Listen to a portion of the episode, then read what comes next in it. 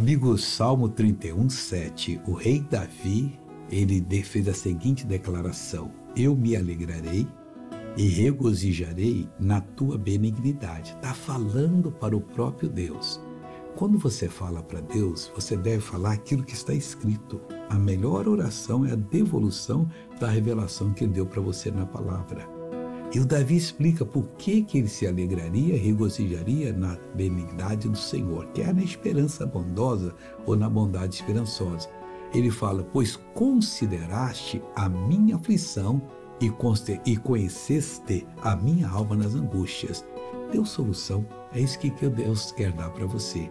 E como é que eu faço? Você agora entendendo isso já pode começar a se alegrar com aquela, antecipadamente com aquele regozijo santo. Não, Deus, eu vou conseguir, porque o Senhor tem uma esperança bondosa a meu respeito, uma bondade esperançosa.